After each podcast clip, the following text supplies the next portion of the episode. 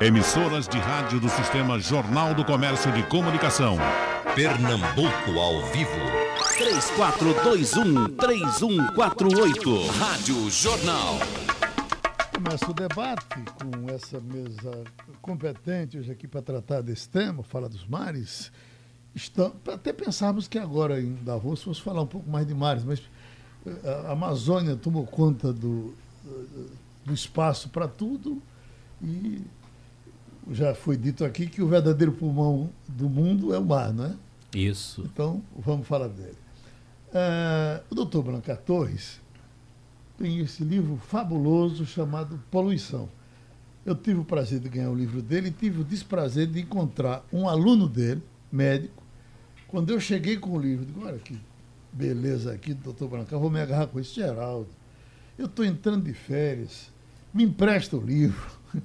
E Luiz Cavalcante é que dizia isso: livro não se empresta. Luiz era de um jeito que você emprestava e ele não devolvia, que era para você saber que livro não se emprestava. Pois eu emprestei, ele não. Ganhou me, o segundo Ele não me não, É meu. Esse é seu. Mas é, o, o, lançamento já foi feito, não já, foi? Já foi feito. Então eu vou dizer aquele ladrão que fica com o livro, que eu tenho outro aqui, com tudo sobre poluição. A gente falou disso, inclusive. É, tem um, um, alguém muito importante aí que disse que se você quiser pedir alguma coisa, não peça a um desocupado que ele não terá tempo. Peça a um ocupado e ele terá tempo de fazer. O doutor Brancar uh, atua em quantos hospitais?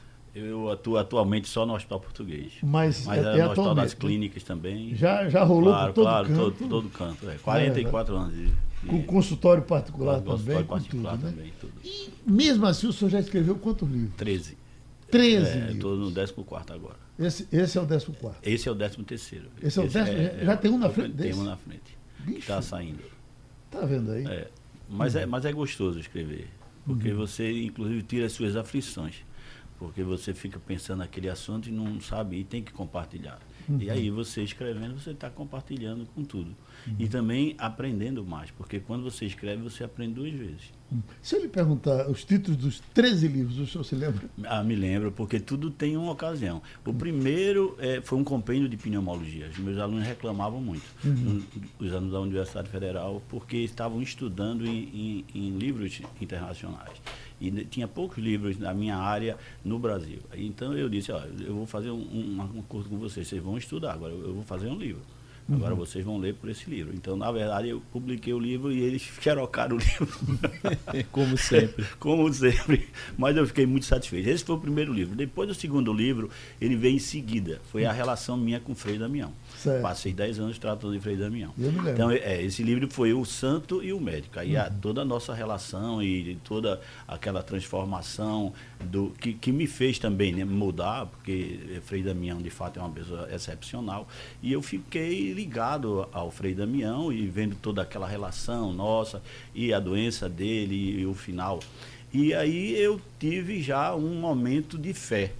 Eu mudei a minha fé, a minha espiritualidade. Aí eu fiz um, um- e eu achava que isso era muito importante em medicina, a fé, a espiritualidade. Então aí eu fiz doença, fé e esperança.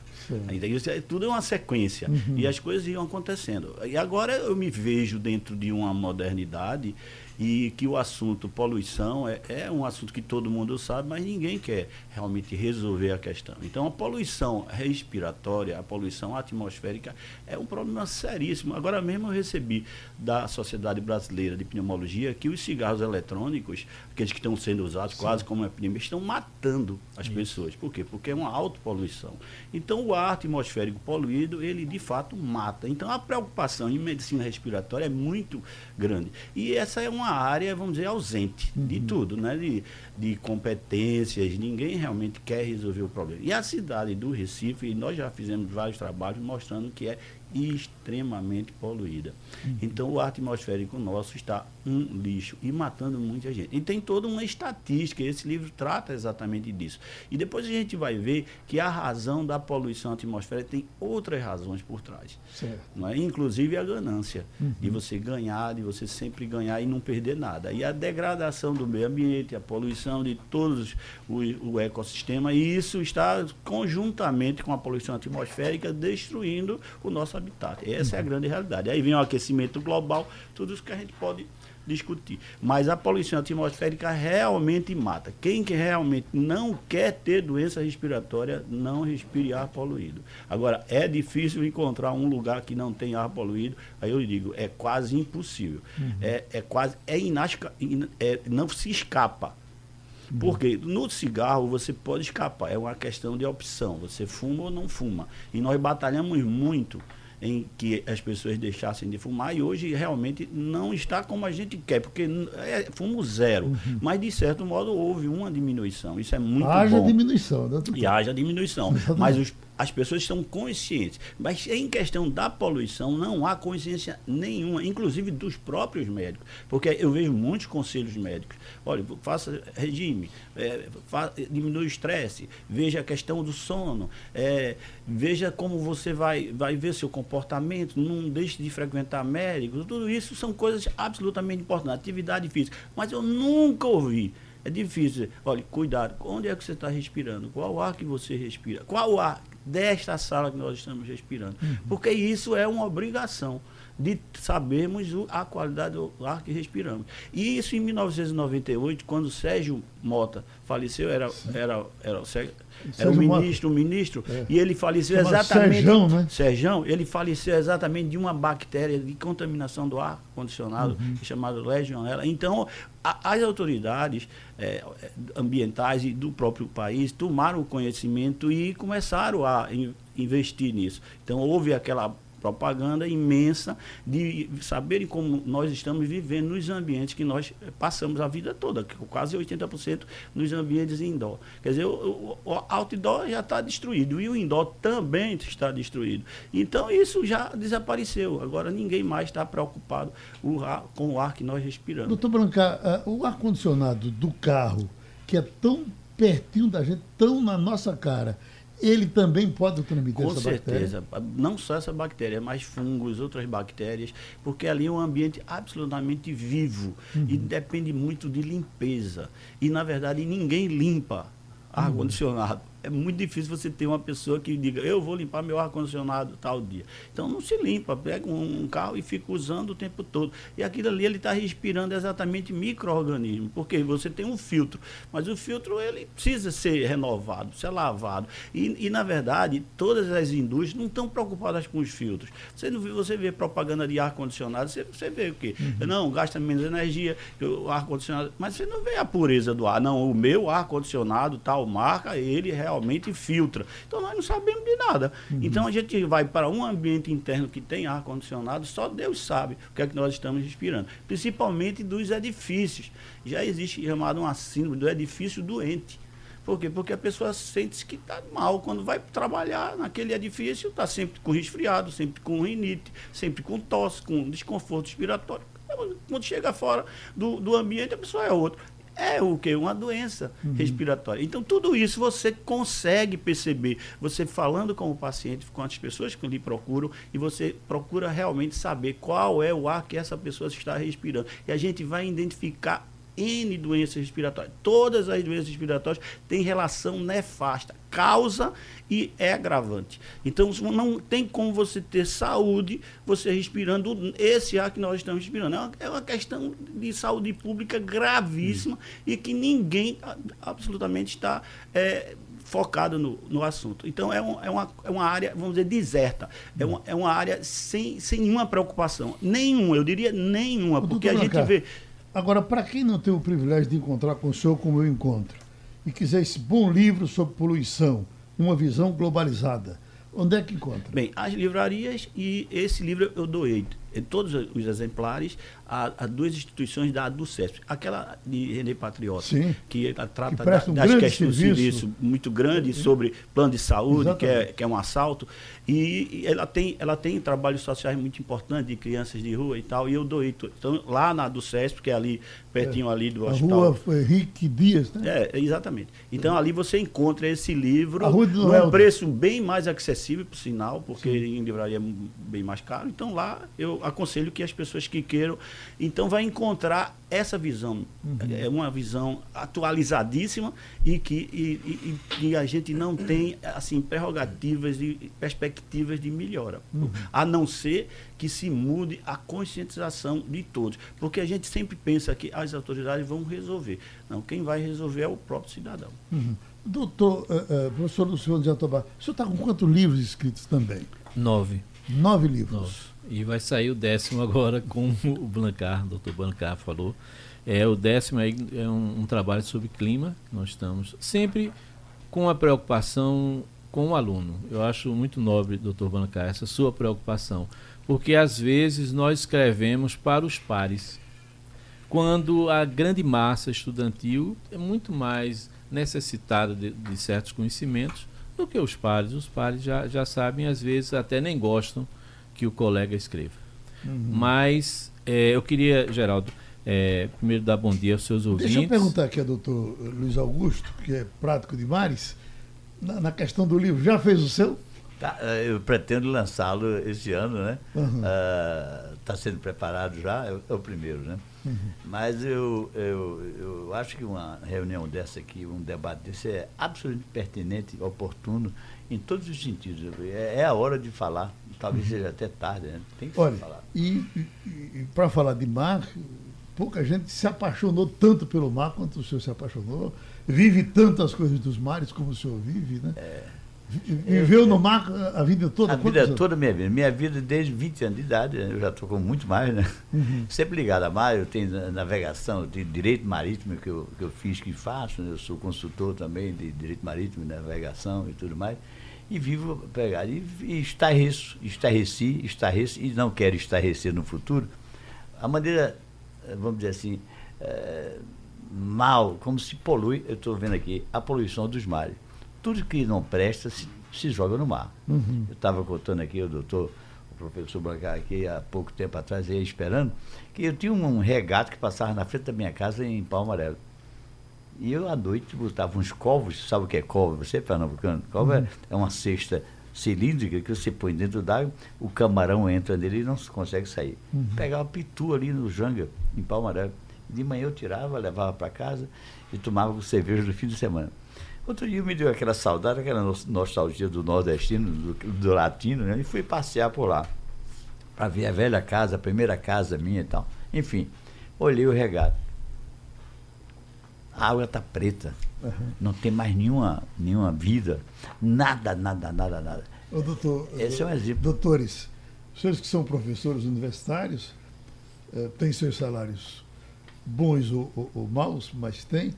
Eh, essa história de que o prático é o maior salário do mundo eh, eh, não, chega, não chega a um milhão por mês, né? Essa é a maior mentira que eu já ouvi na minha vida. Até porque nós não, não temos função pública, nós trabalhamos por conta própria. Né? A própria lei, a 9.597, determina que nós, após a habilitação mediante concurso, nós tenhamos uma empresa né, que vai depender da chegada ou não de navio. Se não chegar navio, eu vou comer aquele feijão bom lá no, no seu, no seu escritório. Né? Tá certo. Então, eh, eh, eh, eu queria, antes da gente entrar na questão dos mares, uma situação que a gente está vivendo, doutor Silvânio. Essa manchete aqui, olha.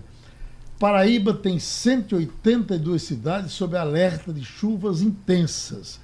Só aqui eu vim saber que a Paraíba tem, veja, só em alerta está com 182 cidades.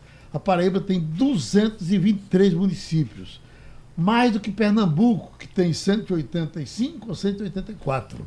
Então, essa alerta de chuva, que é importante, nós estamos com Pernambuco com 61 municípios em emergência por conta da seca, mas diversos agora também estão com uma possibilidade de chuva grande. O pessoal está advertindo para isso. Depois, outra manchete de chuva aqui. Salvador pode ter chuvas e ventos fortes. Ciclone põe o estado todo em alerta, no caso da Bahia. Outra manchete que vem do Pará. Boca Rosa faz pacto. Não, isso aqui é, com- é- é- é outra história. Ah, Isso aqui é a história do BBB, que a gente pensava que não tinha mais, e só dá BBB nas manchetes de hoje. Mas veja, então, é, é, é, estamos no período para essas chuvas todas, com a intensidade que elas, que elas estão sendo anunciadas, a nossa do Recife vai chegar. Vai. Bom, Geraldo, eu, antes eu estava cumprimentando você e seus ouvintes, agradeço pelo convite, principalmente por estar aqui entre duas pessoas notáveis, de áreas de conhecimento diferentes, mas particularmente o professor Blancar, que eu não o via desde 1994, quando ele pioneiramente, juntamente com a professora é, Conceição Guerra, otorrino, e eu cedi, eu era coordenador de um, um setor da universidade aqui no, no, centro da cidade, na Rua do Hospício, e cedi um espaço e lá foi criado pioneiramente pelo doutor Blancay e doutora Conceição, um movimento que visava esclarecer as pessoas sobre o mal do cigarro e, sobretudo, uma campanha contra o cigarro, né? contra não contra o fumante, mas contra o cigarro, que foi uma coisa excelente. Na época ninguém levava isso a sério, se fumava à vontade. Eu mesmo já fui para consultórios de médicos que fumavam assim, e eu ficava incomodado, né? Até porque sou cardiopata, etc. Mas queria deixar esse registro aqui é, com relação ao Dr. Blancar. E, e agradecer a Souza Cruz que deixou o professor Blancar vivo até é. hoje. até porque tinha uma filosofia antiga que era produzido de para-choque. Meu coração é de Jesus e meu pulmão é da Souza Cruz. Professor Luciano de Atobá, falamos dessas chuvas todas que estão ameaçando por aí. Elas fazem parte desse nosso ator principal hoje, que é o mar? Sim. Tem uma, uma relação muito grande entre o oceano, a atividade solar e o regime de chuvas.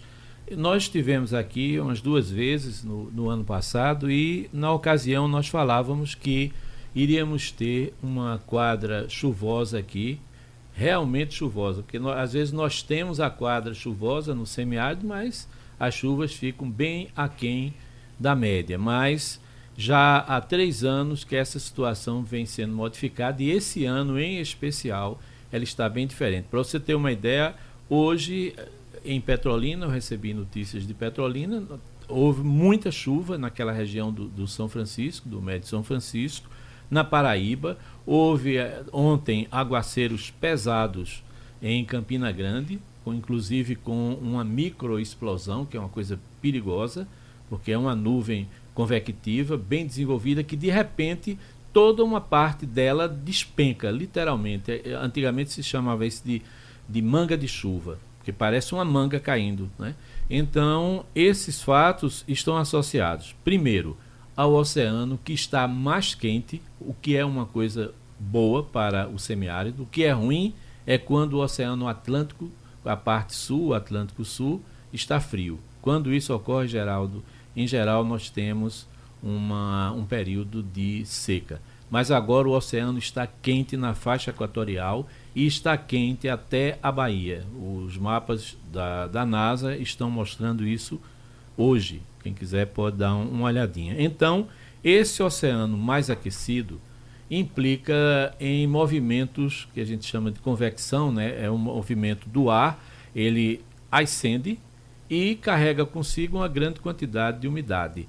Então, as nuvens se desenvolvem mais e principalmente, como ontem à noite e hoje, as nuvens que formam um sistema muito conhecido chamado zona de convergência intertropical. Uhum. A zona de convergência intertropical é o principal sistema atmosférico responsável pelas chuvas que ocorrem no Ceará, no Piauí, no Rio Grande do Norte, Paraíba e Pernambuco. Já a Bahia, o sertão da Bahia, é sertão também, mas o regime de chuvas é diferente. E tem esse detalhe da, do aquecimento do Oceano Atlântico. Mas quem está determinando tudo isso na verdade, é o nosso rei, né? o Rei Sol. Uhum. Ele é quem comanda toda a circulação atmosférica no planeta. Então, o Sol está num período de atividade mínima. Inclusive, saiu agora recentemente, eh, essa semana, foi até a revista Exame trouxe para o grande público, é uma pesquisadora, até de sobrenome russo, ela descobriu que a, partir de, da utilização de novas tecnologias da, da informática e ela descobriu que nós vamos entrar nos próximos 30 anos, e já estamos nesse período, num período de atividade mínima solar e o que vai acontecer é um resfriamento e não um aquecimento global. Então isso está causando uma certa celeuma, porque estamos falando muito do aquecimento global e agora parece que a tendência é o contrário.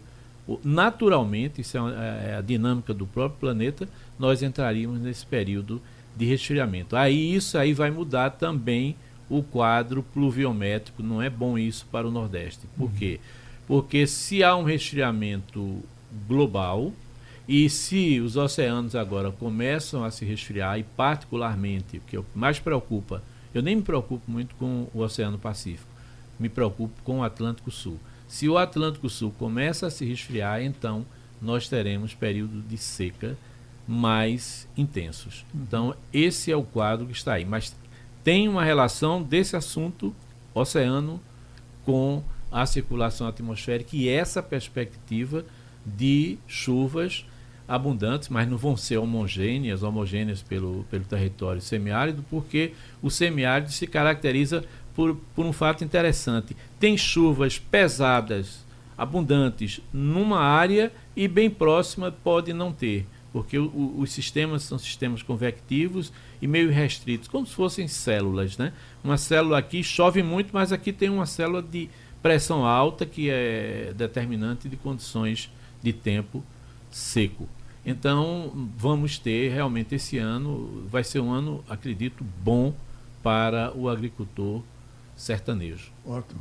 Eh, doutor Luiz, no seu, na sua área de trabalho, tem alguma preocupação com se o está quente, se o está frio, se a geleira eh, eh, derreteu, se não derreteu? É, tem muito. Há, pouco tempo, na Copa do Mundo, por exemplo, teve um navio que ficou aqui com 4 mil passageiros, né, mexicanos na maioria, quase na totalidade, que o navio tinha que fazer água. O navio faz água, desalinizador a bordo, né? Uhum. E ele saía a cada dois dias para o mar para fazer água e voltar. É incrível isso, né? Uhum. E tinha que ir a mais de 60 milhas para poder fazer isso, usar água, porque a água da costa brasileira é altamente poluída. E por que é poluída? Esse é o grande problema. Essa é a minha denúncia, digamos assim, que não será o que vai produzir, mas eu vejo, eu olho todo dia na minha vida porque todos os rios brasileiros é, são extremamente poluídos. Nós somos extremamente mal educados. Nós jogamos lixo, cadáver, cavalo, uh, dejetos, todo tipo de dejetos, em todos os rios.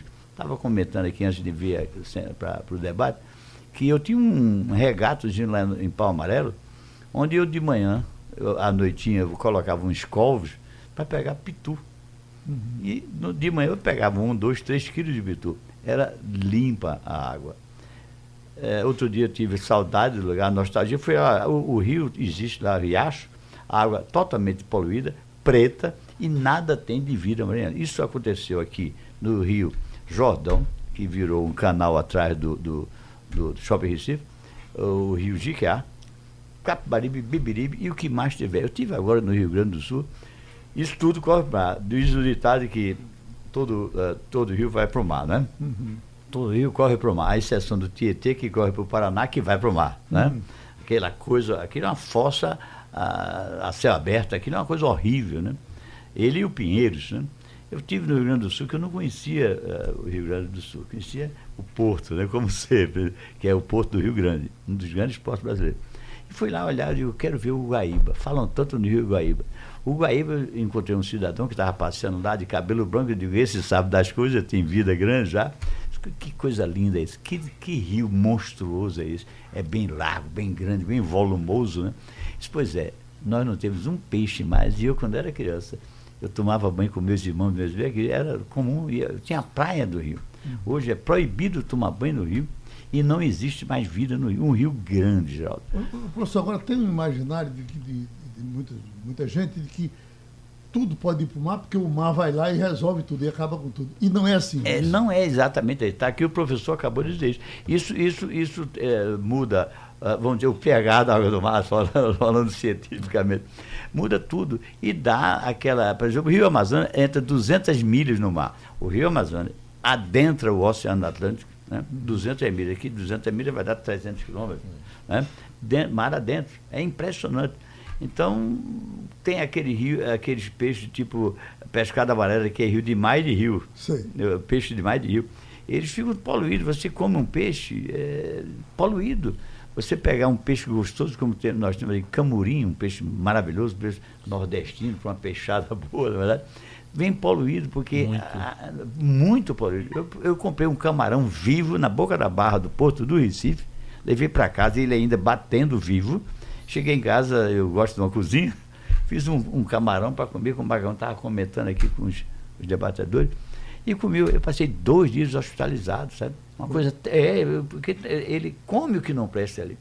Eh, Se você tiver oportunidade, se me der o prazer e a honra, um, dia de, um dia de maré morta, maré morta é maré de quarto, né? maré que não sobe nem desce muito. Né?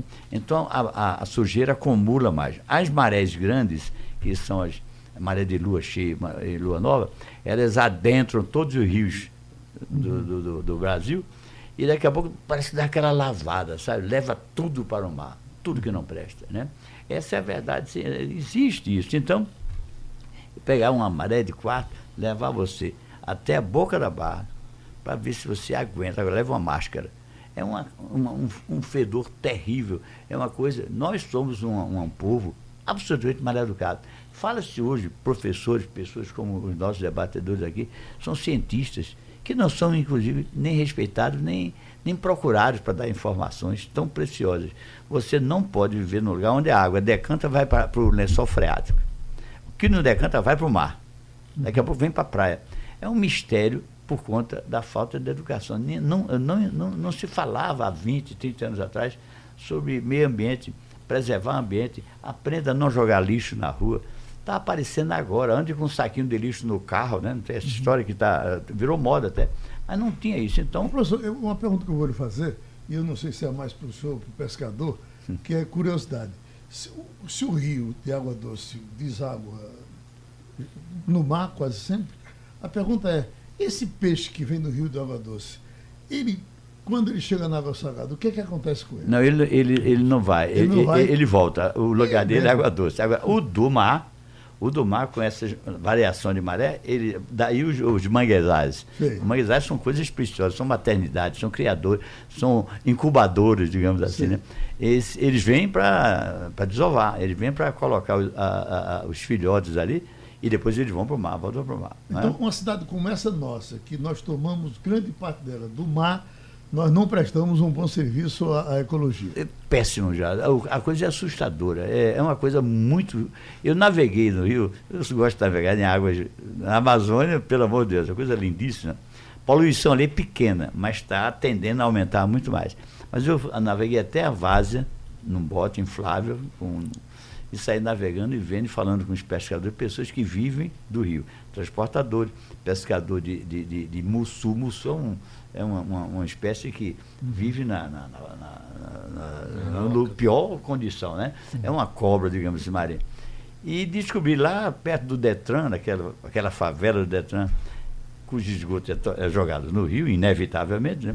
ali um professor de do, do- uma, uma entidade seríssima, que é a Universidade Rural Federal, Luiz Lira, meu amigo de infância, ele criou ali uma, uma família de tilápias, sabe? Uhum. E fez um trabalho. Elas trabalham dentro daquela ilha, não vêm para o rio, ficam ali. Então o pessoal entra, é, o pescador diz, nós pegamos tilápia, aqui no rio não dá mais.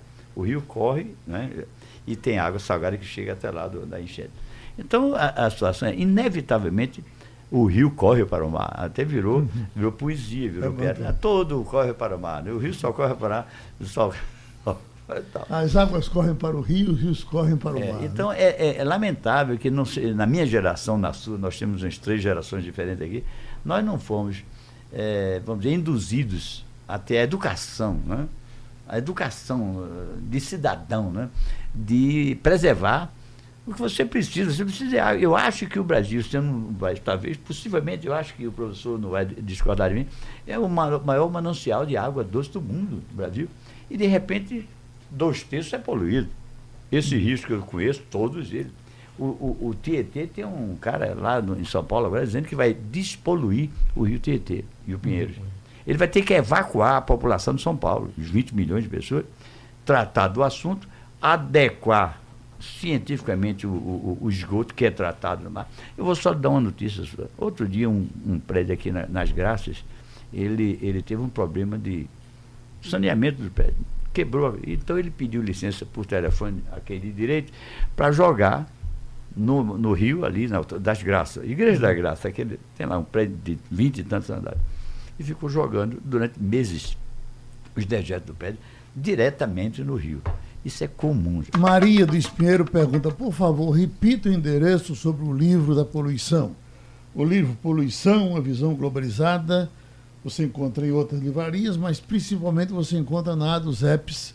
É Rua Henrique Dias, o nome daquela é, rua. Assim. A Rua de Dom Helder, ela é mais Isso. conhecida como a Rua de Dom Helder. E você, quando passa da, daquela loja de cadeira de rodas, que vende outras coisas, produtos médicos, um pouco mais na frente você tem a dos Apps. Enfim, todo mundo vai lhe ensinar. Vai ser fácil você chegar e encontrar esse bom livro.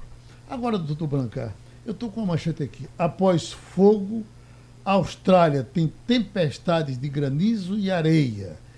Aí o senhor, como acompanhou toda essa, essa tragédia de fumaça, inclusive com a fumaça chegando até aqui no Rio Grande do Sul, na sua área? É, é uma questão de, de, dessas fumaças elas serem muito voláteis. Né? Acontecendo em qualquer local do mundo, elas se dissipam.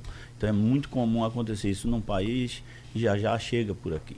Então essa intercomunicabilidade, quer dizer, as áreas se comunicam do globo de uma uhum. forma geral. Então é acontecendo em qualquer, em suma, acontecendo em qualquer lugar do mundo, nós vamos sofrer a gente tem que tomar conta do nosso planeta como um todo. A Austrália é um, um, país que vive de incêndios. Por quê? Porque é propício a incêndios.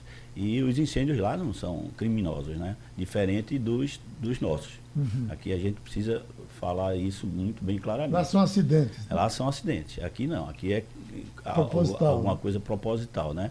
E a gente sabe por quê. E, e, lá não, lá ocorrem mesmo os acidentes e as pessoas estão realmente acostumadas e a viverem nessas situações. E quando ocorrem esses tipos de, de episódios, é, tudo muda, porque tudo está conectado. Né? Então, as poluições, de uma forma geral, elas, elas se ajudam mutuamente, vamos dizer assim, do ponto de vista negativo. Né? Então, se você tem a poluição do rio, vai refletir na poluição atmosférica e vice-versa. Não tem como. Essas coisas são conectadas. É, é, o, é o ecossistema que você degrada, que você altera. Alterou a atmosfera, você vai alterar também os ritmos de chuvas. A gente já está vendo que as chuvas, uma época é de um jeito, outra época é de outro, um favorece, outro desfavorece. Em suma, essas coisas acontecem muito. E, e essas coisas passam exatamente por falta exatamente do que foi abordado aqui. A questão da educação. O povo não está educado. Ele falou sobre lixo também. O livro fala sobre lixo. Uhum. E aqui teve uma pessoa aqui no seu programa, que, e eu vivo muito em Itamaracá, e eu quero denunciar Itamaracá, porque eu nunca vi tanto lixo em Itamaracá. É, é uma coisa absurda. Professor, o eu estava perguntando por que isso acontece com Itamaracá e acontece com todas as gestões, com todos os prefeitos. É impressionante como não se cuida dessa coisa. E, e vem piorando. Por quê? Porque Itamaracá, particularmente eu gosto de Itamaracá e não é de hoje. Eu tenho casa lá é, de veraneio, mas vou sempre, isso desde a década de 80. Então eu, eu, eu convivo. A situação agora está incontrolável, eu diria. É, é lixo para tudo que é lado. Agora, é, são os poderes públicos que são responsáveis? Claro, são. Por quê? Porque deveriam resolver, ou pelo menos minimizar. Mas também a população. Eu vejo muita gente colocando o lixo, tem uma lata de lixo enorme, a pessoa vai e sacode fora da lata do lixo. Então, essas pessoas sacodem na rua. Eu, eu já vi, eu já vi é, é, pessoas enterrarem animais na praia. Eu já vi geladeira na praia. Quer dizer, como é que você vai encontrar uma geladeira? Eu, eu vi os pescadores sacudindo, a, a, quer dizer, os restos de, de, das coisas que eles pegam que, que não prestam mais na praia. Os pescadores, eu estava preocupado lá com um tubarão e saí correndo. Aí eu fui perguntar se tinha tubarão. Os pescadores disseram: olha, a gente não tem peixe para comer, quanto mais peixe para comer a gente.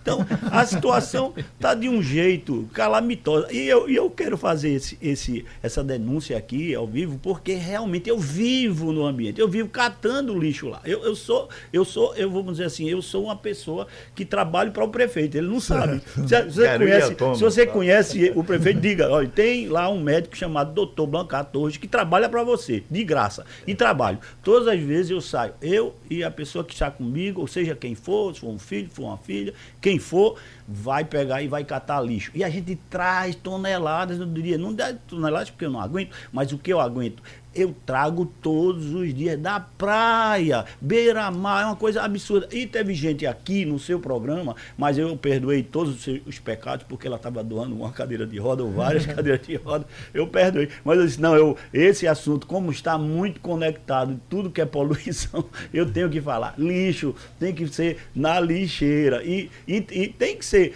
tratado o lixo adequadamente, né? Porque até no meu edifício, o meu edifício mesmo, que é de pessoas de classe média, média, pelo menos isso. Então o pessoal não trata o lixo. Professor, o horário está correndo tanto hoje que eu não estou nem entendendo. Mas tem Robson Garrido, que é biólogo, que está dizendo aqui uma coisa assustadora, doutor Lucivano. Ele diz, olha, antes da limpeza urbana, o governo incentivava a população a jogar o lixo nos rios e no mar, inclusive usando o seguinte slogan: dissolução é, de solução é a solução para a poluição.